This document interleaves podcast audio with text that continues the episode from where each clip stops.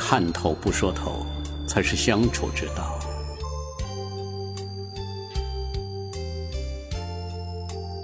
都说祸从口出，就是因为口无遮拦，说话不讲方式，很容易得罪人。很多时候要学会闭嘴，即使看到了让你不高兴的事，或是看透了某些人的不怀好意，也不要当面去揭穿，或是与他发生争执。要学会聆听，学会微笑着与之相处。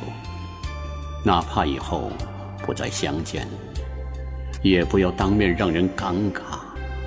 这就是相处之道，也是一种风度吧。现在的人都太有心机，说话办事总是拐弯抹角，最终的目的就是为了自己的利益绕来绕去，就是不想直接说出来。如果你明白了他的心思，也不要戳穿，在不损害自己利益的情况下，能帮则帮，帮不了也不要让人难看，心里明白就行。宛然相聚，不点透，不说破，给人留有余地。人都需要自尊。明明有人在背后使坏呀。处心积虑的败坏你的名声，这样的人是小人。就算你知道了他的用意，也最好不要去揭露他的嘴脸。不是我们怕他，而是和这样的小人计较不值得。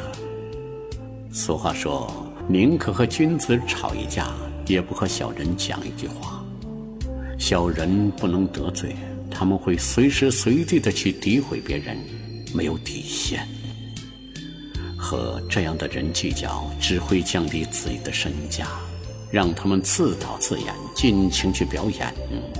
清者自清，浊者自浊，人们不会被他们的拙劣表演所迷惑，暂时的假象，迟早会不攻自破。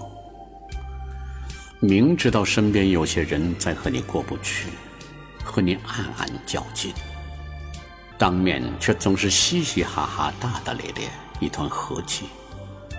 这样的人叫小面虎，阴奉阳违，明里套暗里套，人前把你夸成花，转身就把你说成豆腐渣。当面和你称兄道弟，背后最爱捅刀子的就是这种人。即使你认清了他们的为人，最好也不要说透。撕破脸，为了以后还能相处，要学会婉转的提醒他，让他知道谁都不傻。他的别有用心，别人心里都清楚，就不要再上蹿下跳的白忙活了。年轻的时候，曾经看过一本书，《讲话的艺术》。当时血气方刚，年轻气盛，不以为然。不相信讲话还有艺术性，认为想什么就讲什么，直来直去才是真豪情。做人就应该实实在在。正因为自己的实话实说，不经意间得罪了不少人，却并非本意。到了现在的年纪，才体会到讲话真的需要三思而后行。不同的场合、不同的地点，甚至不同的声调，讲出的话意思就会大相径庭。民间有种说法叫做“一句话百样说”，同样一句话的意思，不同的说法和腔调，会有各种各样的寓意。这可能就是讲话的艺术。人们需要听实话，又不想被实话所伤害。所以学会了沉默，学会了埋藏内心的真实想法。一边是讲真话得罪人，一边是要虚伪的去面对，所以才有了话到嘴边留半句的说法。